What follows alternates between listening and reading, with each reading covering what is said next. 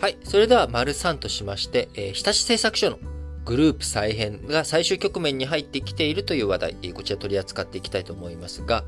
えー、日立、えー、1月13日にですね、日立建機の株式売却の報道をに関して、検討していることは事実だか、現時点で決定した事実はないとするコメントを発表しました。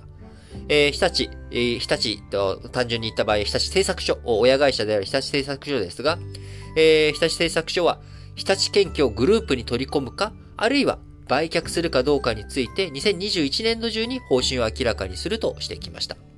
えー、これまでね、あのー、海外からも批判の強かった親子上場という状態。えー、こちらの解消に向けて、え日立グループ、グループ再編を進めてきているわけですが、えまず言葉の確認ですね。え親子上場って何かっていうと、親会社と子会社がどちらも上場している上場企業だというのが親子上場という状態です。えー、代表的なところではですね、ソフトバンクグループと、えー、ソフトバンクですね。ソフトバンクグループは、あの、ビジョンファンドとかいろんなところに投資をしているところを含めた、えー、本体部分。えー、そしてソフトバンク、グループがつかないソフトバンクは、えー、携帯電話あ、ソフトバンクのね、通信網を使っている方もいらっしゃるかと思いますが、えー、通信事業会社としてのソフトバンク。こちらは全く違うものであるんですよね。えー、ですが、ソフトバンクグループもソフトバンクも両方上場しているという状態。これが、まあ、親子上場というところです。で、これがなぜ海外から批判されるかというと、えー、ソフトバンク、えー、通信事業についてですね、えー、株主に、えー、配慮するとこうしなきゃいけないよねっていうことが、えー、親会社の意向で、えー、やれないとかね、まあ、こういったことが起こりうる。要は少数の株主の意向が、えー、全く聞かされないこと、聞かない状態になってしまっている。だって、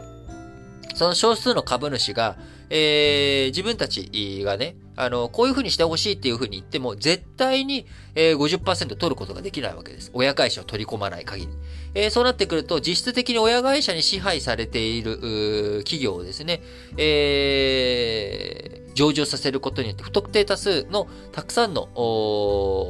人に株を持ってもらう企業としてはふさわしくないっていう、まあ、こういった考え方。で、さらにもう一つは、資本効率が悪くなるんじゃないのと。えー、結局ね、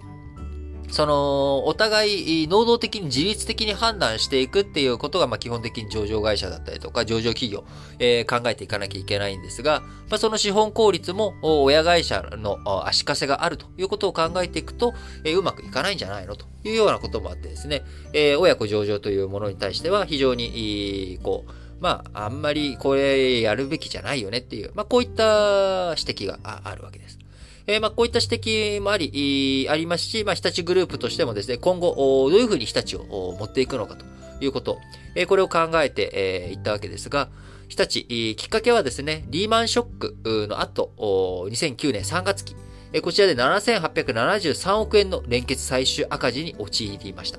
で、えー、巨額の赤字を出して、えー、事業を再編していかなきゃいけない。じゃあ何を軸にしていこうかということで、IT、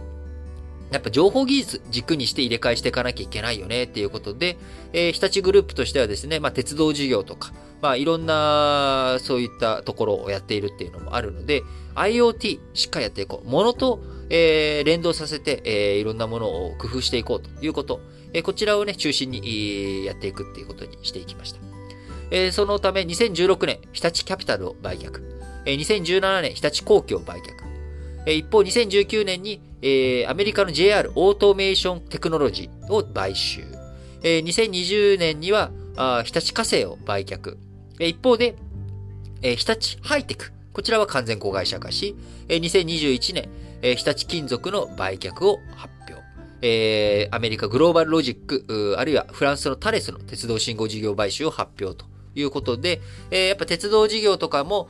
集約させていくんだけれども IoT とかオートメーションをつなげていく。信号とかね、こういうものをどういうふうにスムーズに動かしていくのか。IT で、えー、付加価値がつけられそうなところを中心に買収し、えー、ものによってはですね、えー、完全公開者化すると。あ、さっき親子上場のところでちょっと一つ説明が漏れてしまったんですけれども、えー、これ親会社にとってもですね、資本効率悪くなっちゃうんですよね。要は少数の株主に株を持たれている。えそうすると、少数の株主の意見も聞かなきゃいけない。聞く体制を整えなきゃいけない。えー、上場しているっていうことは、いろんな手続きあるわけですよね。えー、そのいろんな手続きをしなきゃいけない。えー、やらなきゃいけないっていうことを二重で親も、親、親も、親もやっていれば、子もやっているっていう二重の状態になってしまっていることは、これは資本効率だけじゃなくて事務効率も悪いっていうことになってしまいますし、えー、跳ね返って、えー、資本効率も悪くなってしまう。えー、なので、こういう、でも必要な会社なんだっていうことだったら、100%取り込んだらいいじゃないかと。えー、いうことで、えー、日立100%子会社化する、100%に完全子会社化する企業もありつつということですが、えー、今回ね、えー、日立製作所、日立建機、えー、こちらの株式について、え、どうしていくのかというところを、また再度考えていくということになっていきます。え、今後ね、あの、どういうふうに日立グループやっていくのか、まあ、やっぱこの親子再編、えー、とかグループの再編が終わった後に、えー、実際にそこに注力してどれだけの成果を出していくことができるのか。選択と集中。えー、これでね、本当にうまくいくのかどうか。例えば、東芝はね、その中で原子力に結構足を向けてやっていったんだけれども、その結果、今、苦しんだ、苦しんで、えー、いる状態にずっと続いていると。まあ、あのー、ありますし、逆に、えー、ソニーのようにですね、いろんなものをやっていくことによって、えー、もともと選択と集中しろよって、えー、外の株主から言われながら、あ物言う株主のそういったものを跳ねのけて、今、あソニー復活というような感じで EV についての、のにも参入していく。えー、いろんな業種、いろんなテクノロジーを持ってるからこそできることがある。という方向もあるので、まあ、今回の日立のグループ再編全部終わった後にですね、えー、どういう風な芽が出るのか、あるいは芽が出ないのか、あこのあたりについてもね、引き続きしっかりウォッチしていきたいなと思います。